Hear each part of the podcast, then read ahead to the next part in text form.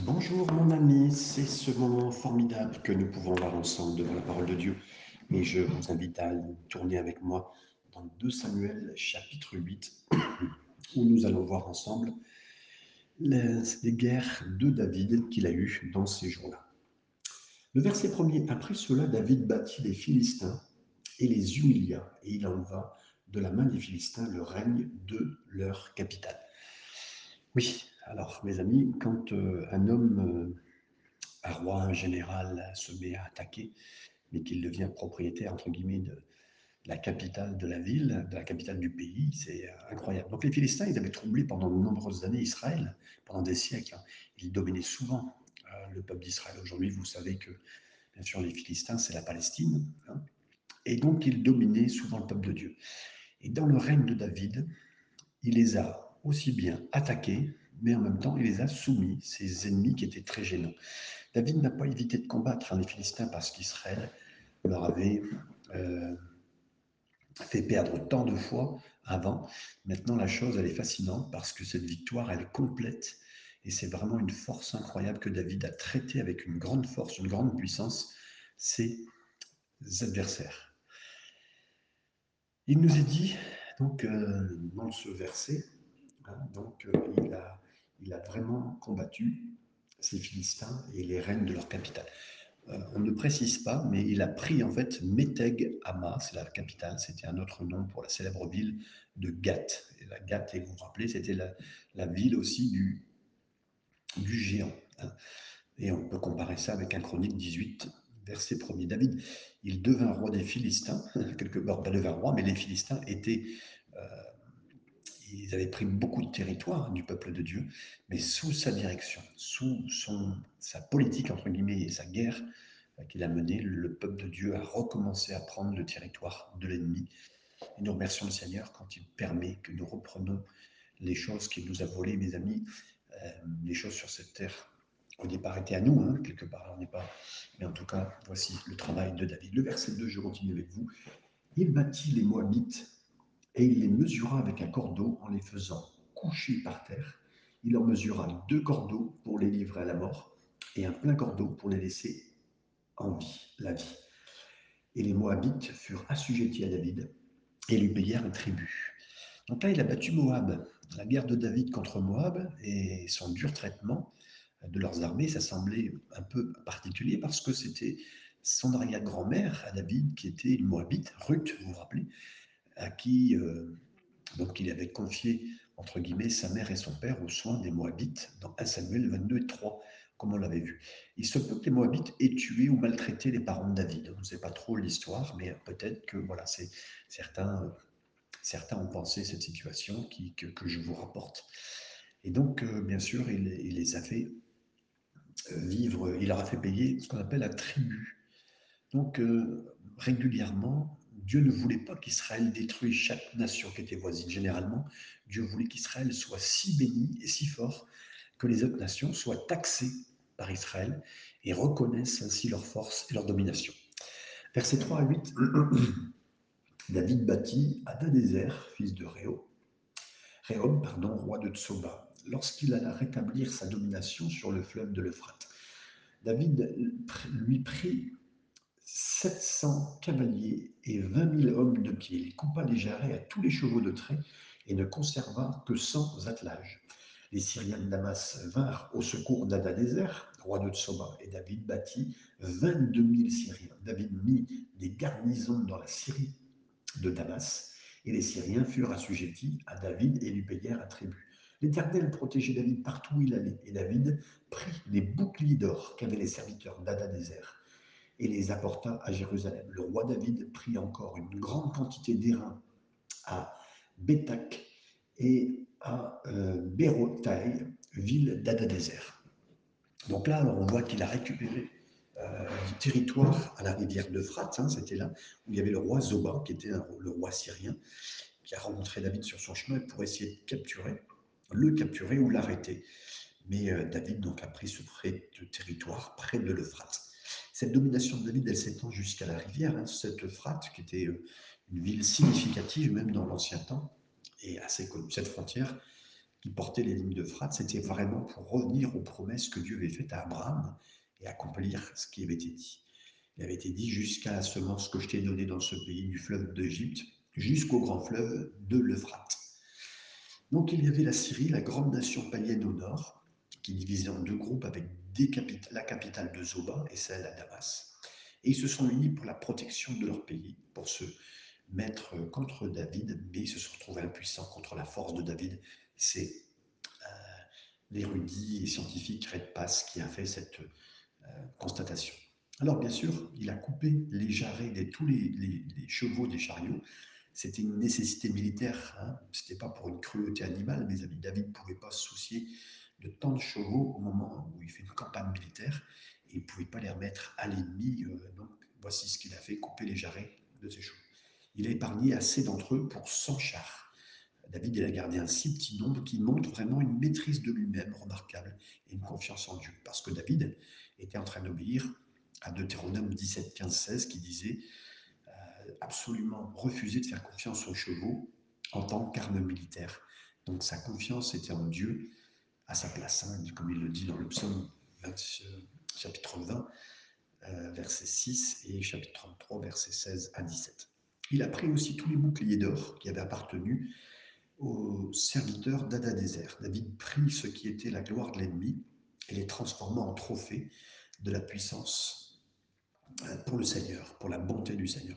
Ces boucliers d'or, ils ont été mis dans le temple, ils ont témoigné vraiment de l'œuvre de Dieu dans euh, David et dans son cœur.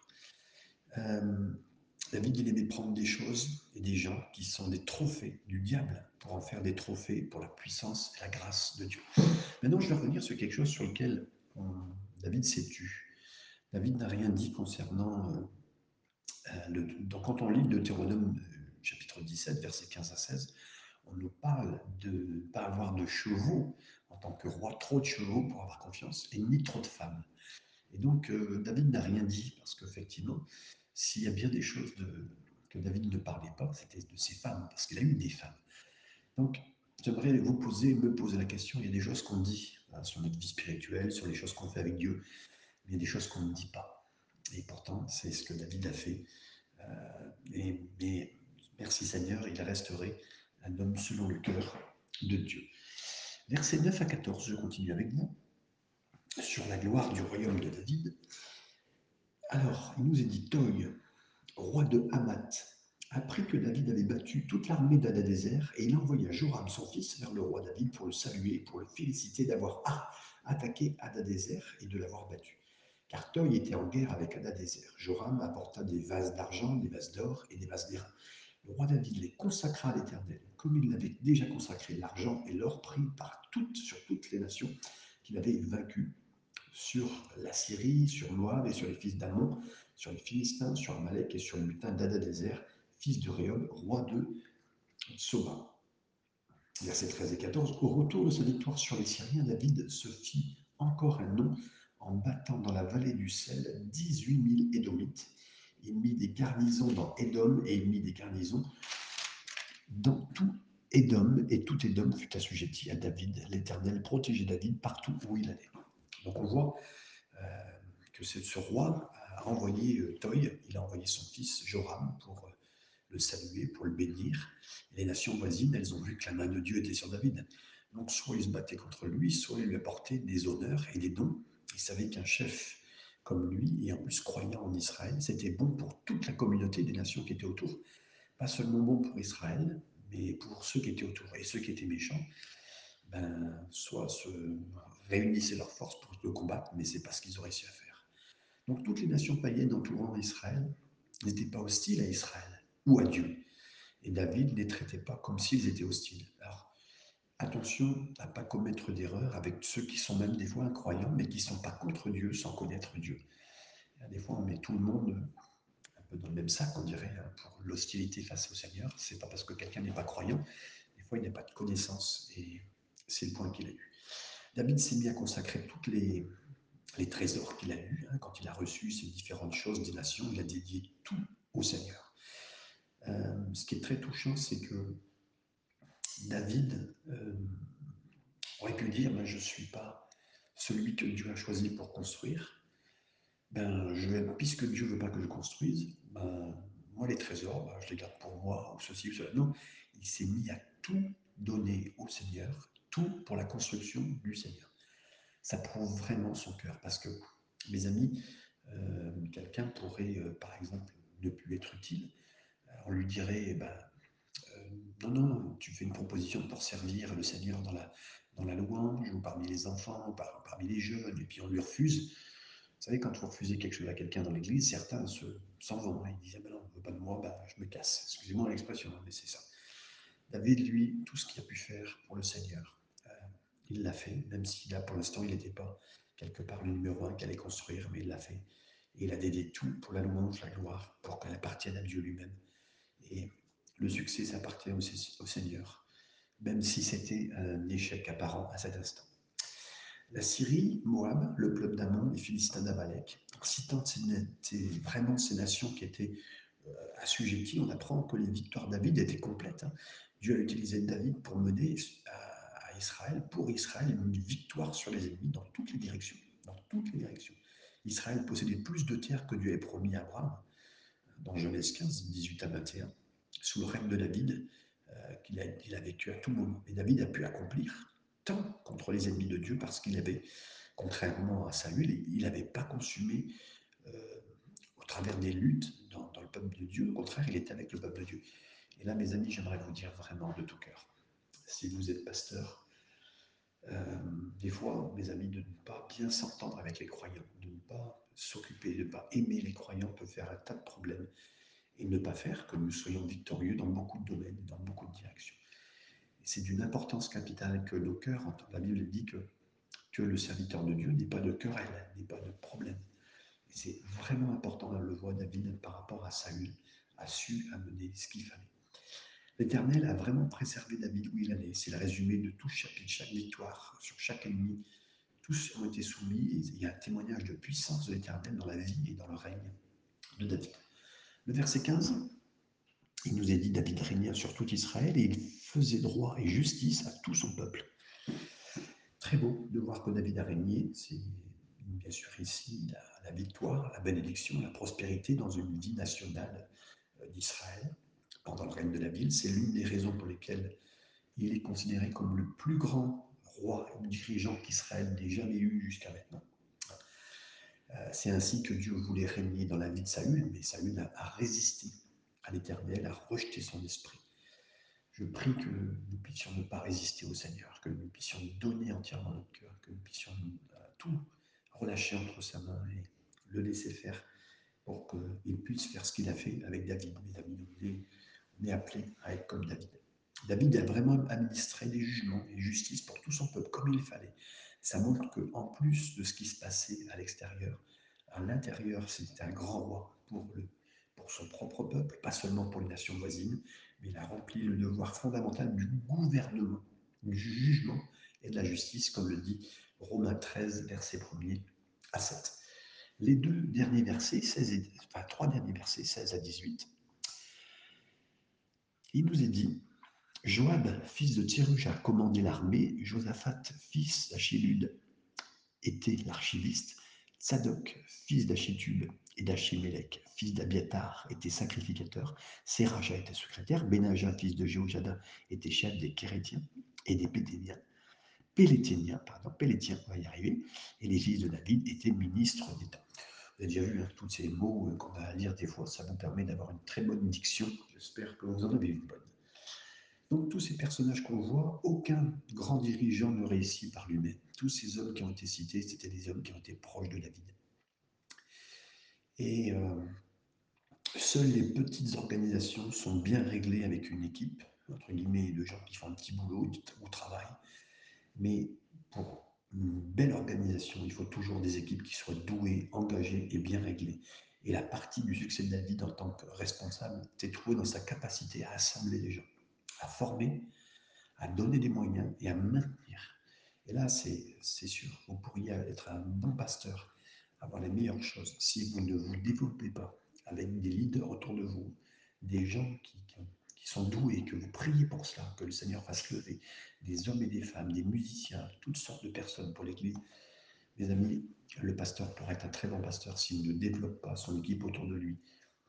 L'Église restera simple et belle. Attention, ce n'est pas un point euh, de, pour, euh, comment dire, pour euh, abaisser, pas du tout, mais le Seigneur a montré que on peut avoir la possibilité, avec des responsables autour de soi, de faire grandir.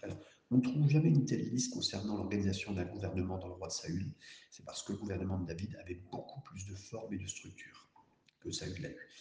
Les limites que nous pouvons avoir et être, c'est que euh, on peut mettre sans ordre, hein, bien sûr, l'éternel, l'œuvre de l'éternel, l'œuvre du Seigneur, mais c'est pas que l'ordre et l'organisation sont des exigences pour le progrès dans la vie chrétienne, mais quand tout va bien et qu'on va bien avec la vie chrétienne, ça nous aide à devenir plus comme le Seigneur, qui lui-même est organisé, qui lui-même a des, son organisation angélique, hein, qu'on connaît, ses serviteurs autour de lui.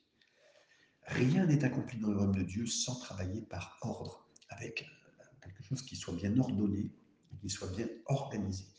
Bien qu'il puisse sembler être comme une illusion des fois d'avoir cela dans les coulisses, Dieu se, peut se mouvoir, se agir avec un, quand il y a un bel ordre, quand il y a aussi une belle organisation, euh, même si on ne la voit pas, et tant mieux, si elle ne se voit pas, c'est encore mieux.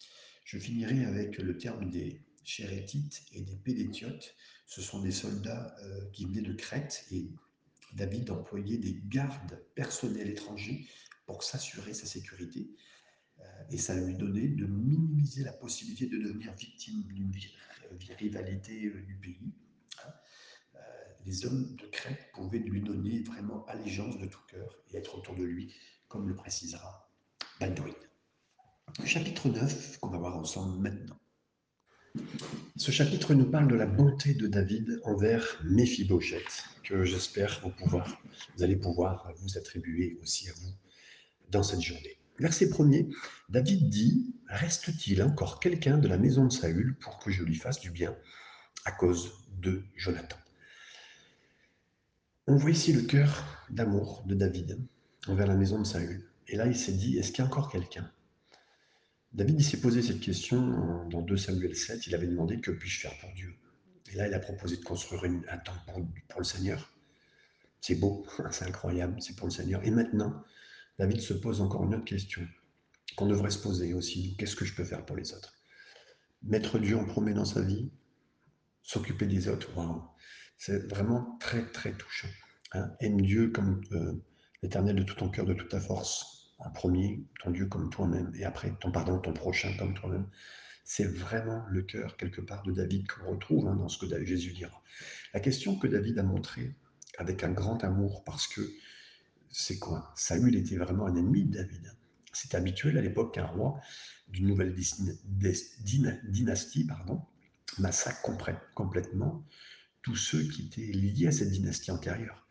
Donc David pourrait s'opposer à ce principe euh, mais c'est ce qu'il fait effectivement. Il s'oppose au principe de vengeance, au principe de, de se mettre en avant. Et il a demandé, au contraire, qu'est-ce qu'il pourrait faire pour cette famille et la famille de son ennemi, mes amis. Versets 2 à 4. Il y avait un serviteur de la maison de Saül, nommé Tsiba, que l'on fit venir auprès de David. Le roi lui dit Es-tu Tsiba Il répondit Ton serviteur. Le roi lui dit N'y a-t-il plus personne de la maison de Saül pour que j'use envers lui de la bonté de Dieu? Et Tsiba, répondit au roi, Il y a encore un fils de Jonathan perclus des pieds. Le roi lui dit, Où est-il? Et Tsiba répondit au roi, Il est dans la maison de Makir, fils d'Amel, à l'Odébar. David a vu Tsiba et euh, il a pu apprendre que là-bas, il y avait un descendant de Saül qui vivait toujours. Et euh, il ne savait pas où il était, mais le serviteur Tsiba le savait. Ça signifiait que Méphibosheth était quelque part en train de se cacher, mes amis. Et là, il a dit, mais moi, je veux montrer ma bonté, la bonté de Dieu. Cette phrase, est essentielle pour comprendre quelle était vraiment la motivation de David dans le chapitre. David, il voulait vraiment montrer quelque chose de la gentillesse que Dieu lui avait montré. Mes amis, c'est ça le point. Le point, c'est qu'on montre nous-mêmes la gentillesse de ce que Dieu nous montre. J'aimerais vous dire aussi, parce que Jésus veut vous montrer aussi l'amour de Dieu. Souvent, les gens ne connaissent pas Dieu, Et euh, ils peuvent simplement connaître l'amour de Dieu quand ils connaissent l'amour de Jésus, qui les aime, comment il les aime. Jésus leur montre la façon dont son Père les aime. Et c'est tellement beau. Donc voilà. Alors, Siba lui a dit, ben, il y a encore un fils de Jonathan qui est boiteux des deux pieds, perclus, certaines perclus ou boiteux, c'est le même mot. Euh, donc on apprend que Méphibosheth, et vous vous rappelez dans 2 Samuel chapitre 4 verset 4, on nous dit que ce, fils de Jonathan a été euh, handicapé de ses pieds suite à un accident. Quand il est tombé, il a appris que son père était mort et son grand-père Saül aussi était mort au combat. Une infirmière ou une personne qui était gouvernante sûrement, à l'âge de 5 ans, certains me disent, euh, a pris ce petit et en courant, elle l'a fait tomber au sol. Euh, certains pensent que la moelle épinière a été touchée, qu'il était rendu handicapé. Donc, pourquoi elle est partie en courant? Bien sûr, parce qu'elle craignait à juste titre que euh, les choses se fassent contre lui, en tout cas qu'on cherche à atteindre à sa vie, comme souvent ça se faisait, bien sûr, à cette époque. La suite nous dit que c'était un fils de Jonathan, ça signifie selon la dynastie antérieure de Saül, Méphibosheth, il avait vraiment droit au trône, hein. il était l'un des fils du premier-né du roi, en d'autres termes, héritier potentiel, euh, sauf s'il mourait. Donc, dans un sens politique, euh, David aurait pu voir Méphibosheth comme un rival ou une menace. Mais donc, euh, voilà, dans 2 Samuel 16, versets 5 à 8, on voit un homme nommé Shimei, hein, qui était partisan même pour la maison de Saül contre David. Et il aurait pu, comment dire, euh, prendre ce genre de personne comme Shimei, qui était contre, contre David, hein, qui aurait pu monter une équipe, une, euh, sédition, une, révolte hein, contre David, mais c'est pas ce que Mephibosheth a fait. Pourtant aussi, Ishbosheth, qui était l'oncle de Mephibosheth, il avait mené une guerre sanglante hein, contre David pour le trône d'Israël. Et euh, bien sûr, n'a pas fait du tout la même chose. Donc, on a dit qu'il était dans la maison de Machir, le fils d'Amiel. Donc là, c'était une station basse euh, où était Mephibosheth. Il n'avait pas sa propre maison. Euh, ce Mephibosheth, hein, c'était pas sa propre maison. Ça prouve bien qu'il s'était enfui. Il vivait dans une maison d'un autre homme. Machir, le fils d'Amiel, plus tard, il a montré qu'il était intensément fidèle à David. Donc, euh, il a beau avoir réceptionné Mephibosheth dans sa maison, quand le fils de David, Absalom, a mené une rébellion contre David, Machir, il a soutenu et aidé David en grand danger euh, contre lui. Versets 5 à 6, je continue avec vous. Le roi David l'envoya chercher dans la maison de Machir, fils d'Amiel, à Lodébar. Méphibosheth, fils de Jonathan, fils de Saül, vint auprès de David, tomba sur sa face et se prosterna. David dit Méphibosheth. Le roi David a envoyé, l'a fait sortir de sa maison. Mephibosheth, il devait sûrement avoir peur, très très peur, quand les messagers ont frappé la maison et ils ont demandé à ce qu'il vienne avec lui pour voir le roi. Peut-être dans son esprit, il s'est dit, voilà, peut-être que David veut m'amener, euh, il veut massacrer chaque rival potentiel pour le trône. Et donc là, bien sûr, le fait de faire, faire venir avec des, soldats autour de lui, euh, Mephibosheth maintenant n'était plus caché à cet endroit. Mais euh, voilà, maintenant c'est un nouveau roi qui était là. Il ne savait pas ce qu'il voulait de lui. Quand il est arrivé, il est tombé son visage face contre le sol, s'est prosterné. Ça, c'était vraiment la coutume de l'époque. Et euh, Mephibosheth avait beaucoup à craindre. Hein. donc, euh, dans sa peur, même s'il était infondé, mais en tout cas, il, s'est mis à, se mettre devant lui. Jusqu'à ce point, Mephibosheth et David n'ont jamais eu de relation. Hein. et c'était parce que Mephibosheth le voulait de cette façon parce que Mephibosheth voulait l'éviter, hein, c'était vraiment par peur, par crainte. Euh, certains parlent que ça faisait 15 ans que David était le roi à cette époque. Versets 7 et 8, je continue. Voici ton serviteur David lui dit, ne crains point, car je veux te faire du bien à cause de Jonathan ton père. Je te rendrai toutes les terres de Saül ton père, et tu mangeras toujours à ma table. Verset 8.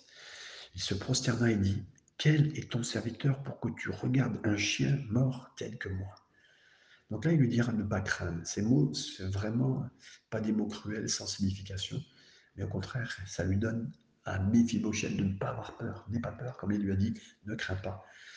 Il lui dit, je te montrerai sûrement la bonté par rapport à ton père. David avait fait une alliance avec Jonathan, vous vous rappelez, Samuel 20. Il avait promis de montrer la bonté aux descendants. Euh, avec, vous savez, il y avait qu'une personne qui avait entendu, hein, c'est Jonathan, et puis Dieu, bien sûr. Mais David était un homme de parole. Et la parole qu'on donne est tellement importante, mes amis. David a fait volontiers cette promesse. Maintenant, il avait, même qu'il soit mort, il a, tenu cette promesse. Il a dit, je vais restaurer tout ce qui était à toi, tout ce qui était au père, à ton père, à ton grand-père. Il a dit, voilà, je te redonnerai ces choses.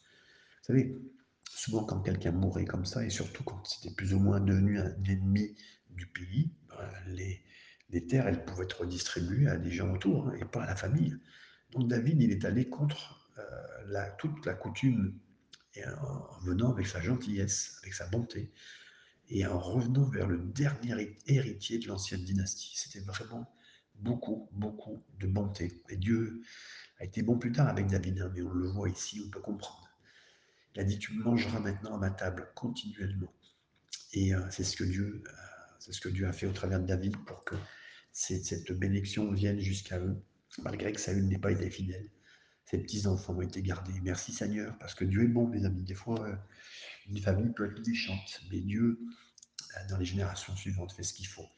Et là, il donne à Mephibosheth l'honneur d'une relation proche avec le roi.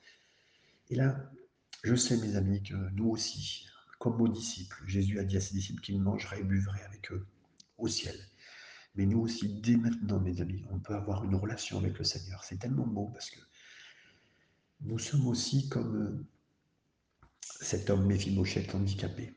On peut se sentir handicapé des fois dans notre vie spirituelle. Et combien de fois j'ai prêché sur ce sujet, autour de ce sujet de Méphibosheth, qui se sentait handicapé des deux pieds pour venir dans la présence de Dieu ayant fait plein d'erreurs, qu'importe, même ma famille a fait des erreurs, peut-être que ceci, peut-être que cela, peut-être que ben, je suis tombé, ma, ma moelle épinière spirituelle ne fonctionne pas, je ne suis, pas, suis pas une bonne personne, mes amis. Mais je parle de moi, je ne parle pas de vous, je parle de moi. Mais Dieu est bon au travers de son Fils, le Fils de David, Jésus, qui s'occupe de nous et qui dit, mais moi je veux que tu manges avec moi. Je veux que tu récupères ce que tu as perdu. Et même si vous, vous êtes venu à tomber, si votre famille est tombée, mes amis, Seigneur Jésus veut s'occuper de votre famille et vous récupérer les promesses qui sont pour vous. Donc, il, il, M. a été très, très touché. Il a dit, voilà, il ne s'est pas senti digne d'une telle générosité, comme vous, peut-être à cet instant, alors je vous parle. Et c'est une parole de Dieu pour vous que le Seigneur veut vous restaurer, mes amis, veut vous bénir. Et si vous ne vous sentez pas digne de ça, même comme un chien mort, ça signifie une personne sans valeur, insignifiante, j'aimerais vous dire que toutes ces années à se cacher du roi et de vivre dans la peur, la pauvreté, ont fait Méphibosheth qui s'est senti sans valeur. Vous savez, quand quelqu'un se cache comme ça, c'est... Et je sais que plusieurs se sentent concernés, donc le Seigneur vous bénisse richement. Verset 9 à 12. Le roi appelle Siba, serviteur de Saül, et lui dit Je donne au fils de ton maître tout ce qui appartenait à Saül et à toute sa maison. Tu cultiveras pour lui les terres, toi, tes fils et tes serviteurs, et tu feras les récoltes pour que le fils de ton maître ait du pain à manger. Et Méphibosheth, fils de ton maître, mangera toujours à ma table. Or, Siba avec 15 000, euh, pardon, avec 15 fils et 20 serviteurs. Non. Il dit au roi, ton serviteur fera tout ce que le roi, mon seigneur, ordonne à son serviteur. Et Méphibosheth mangea à la table de David, comme l'un des fils du roi. Méphibosheth avait un jeune fils nommé Miché, et tous ceux qui demeuraient dans la maison de Tsiba étaient serviteurs de Méphibosheth. C'est beau de voir que le Seigneur a fait ça. En plus du pays, David a donné des serviteurs à Méphibosheth, en plus des terres pour travailler les terres. La nourriture de la terre était pour la famille de Méphibosheth parce qu'il mangeait, et maintenant à la table de David. Et là, Méphibosheth était heureux de savoir que David ne voulait pas le tuer. Il y avait une promesse qui était presque incroyable. Mes amis, c'est la même promesse. Le Seigneur ne nous veut pas de mal. Notre Père nous aime. Il a donné son Fils. Et c'est David lui-même, Jésus, le Fils de David, qui pourra nous dire aussi, mais à la croix, je t'ai gracié, il n'y a pas de menace de mort sur toi c'est sûr que tu n'es pas une bonne personne, c'est sûr que tu n'y arrives pas, mais, je t'aime, je t'aime, tu as de la valeur pour moi. Même si tu t'es trompé, même si, même si tu es tombé, même si tu es handicapé, même si quoi que ce soit, le Seigneur nous aime et c'est formidable à entendre. Le verset 13 et dernier verset de ce chapitre, il nous est dit Méphibosheth habitait à Jérusalem car il mangeait toujours à la table du roi. Il était boiteux des deux pieds. Je finirai, mes amis, avec ce verset. Il nous est dit que maintenant, Méphibosheth, il habitait à Jérusalem. Mes amis, ne plus se cacher. Les descendants de Saül ne venaient plus à se cacher, à se maintenant à vivre ouvertement parmi le peuple de Dieu. J'ai une belle annonce à vous faire. Tu n'as plus à te cacher, mon frère, ma soeur. Le Seigneur veut te relever et te sortir et revenir à l'endroit le plus important de bénédiction pour toi, Jérusalem. Il nous a dit qu'il a mangé continuellement à la table du roi. Il n'était plus dans la pauvreté, il n'était plus séparé du roi. Et là, on parle de vie spirituelle, mes amis. Maintenant, il pouvait être avec les grands, il avait le privilège devant le roi, le privilège d'être dans la présence du Seigneur. Et pour vous aussi, ne plus que vous ayez les, restes, que vous mangez les restes cachés en disant, mais je mérite que ça. Non, soyez bénis, le Seigneur veut vous, rétablir dans votre situation. Il était bien sûr boiteux des deux pieds, comme la Bible le dit, mais là, la faiblesse de Méphibosheth, elle n'a pas disparu, mais sa vie, elle était bien meilleure avant qu'il était dans cet handicap. Parce que maintenant, à la table sainte, à la table que le Seigneur a dressée pour lui, on ne voyait plus ses pieds, on ne voyait plus cet handicap. Et là, le Seigneur, vous savez, quand il vous regarde, il ne voit plus peut-être vos erreurs, votre passé, ce que vous avez vécu, parce que peut-être vous avez encore des marques du passé dans vos vies, mais il ne voit plus ça. Ce qu'on voit, il vous voit à table et on ne voit pas vos jambes, on ne voit pas quoi que ce soit. Vous savez, mes amis, la grâce de, David faite à Méphibosheth, c'est vraiment une image. La grâce de Dieu pour moi, pour vous, parce qu'on est des Méphibosheth. Nous aussi, on s'est cachés, on était pauvres, faibles, on était boiteux, craintifs, mais on ne savait pas que le Seigneur nous aimait, jusqu'à ce qu'il vienne encore de nouveau vers nous. Peut-être que vous êtes cachés dans les dernières années en pensant que, vous n'êtes pas une bonne personne. Non, non. On s'était séparés de notre roi à cause de notre méchants ancêtres et de nous-mêmes, parce que que ce soit Adam, que ce soit nous-mêmes, mes amis, c'est nous qui avons péché, qui péchons. On était séparés à cause de nos actions délibérées. On était séparés du roi parce que on ne le connaissait pas et on ne savait pas tout son amour pour nous. Mais j'aimerais vous dire, même si vous la connaissiez, qu'à cause de certaines erreurs, vous étiez séparés, maintenant vous découvrez encore plus d'amour pour vous. Notre roi, il nous cherche, il nous recherche et il ne cessera pas jusqu'à temps qu'il nous trouve, mes amis. La bonté du roi, elle s'étend euh, pour l'amour de nous et pour l'amour d'un autre. Et la bonté du roi est basée sur une alliance, mes amis, une alliance que Dieu fait, une alliance que Dieu a fait à la croix pour nous sauver. On doit recevoir cette bonté du roi dans l'humilité, en simplicité. Le roi nous retourne ce que nous avions perdu en, en nous cachant de lui. Peut-être que vous êtes cachés les dernières années, vous avez perdu beaucoup de choses, mais le Seigneur veut vous redonner ces choses. Le roi nous revient plus que nous avons perdu. Alors que maintenant, on va se cacher en lui, on va être avec lui. On a le privilège de, de maintenant être nourri à sa table. Et je prie pour que vous ayez cette bonne habitude à tous les jours de partager la parole de Dieu, de prendre du temps avec lui, de vous cacher en lui, de prendre ce temps à cette table. On n'est plus reçu comme euh, quelqu'un qui, qui mange à côté de la table. Maintenant, on mange à la table du roi, avec l'accès au roi, avec la communion pour lui parler. Un repas, c'est bien, mais parler au roi, c'est encore mieux on est reçu comme les serviteurs du roi. Et l'honneur du roi n'enlève pas immédiatement toutes nos faiblesses, par contre, et notre handicap, mais elle nous donne une faveur, une position qui surmonte même quoi que ce soit. De toute façon, et là, on voit que le Seigneur pense à nous, qu'il nous aime. La grâce de Dieu, comme David l'a fait à Méphibosheth, c'est aussi un modèle pour nous, pour servir les autres. Nous sommes aussi des David pour les autres. On devrait rechercher même nos ennemis, de les, chercher, de les bénir. On devrait chercher les pauvres, les faibles, les boiteux, les cacher pour les bénir. On devrait bénir les autres, même s'ils ne méritent pas, et les bénir plus qu'ils ne méritent, mes amis. On devrait bénir les autres pour le bien de quelqu'un d'autre. Nous devons montrer la bonté de Dieu aux autres, et ça c'est vraiment le travail de l'Église, des familles de l'Église. Au nom du Seigneur, soyez bénis, recevez bien ce message de la part du Seigneur et, peut-être même une parole de Dieu pour certains, que le Seigneur les aime et qu'ils ne plus qu'ils se cachent. Soyez bénis, recevez ça et puis partagez à quelqu'un qui en aura besoin. Amen.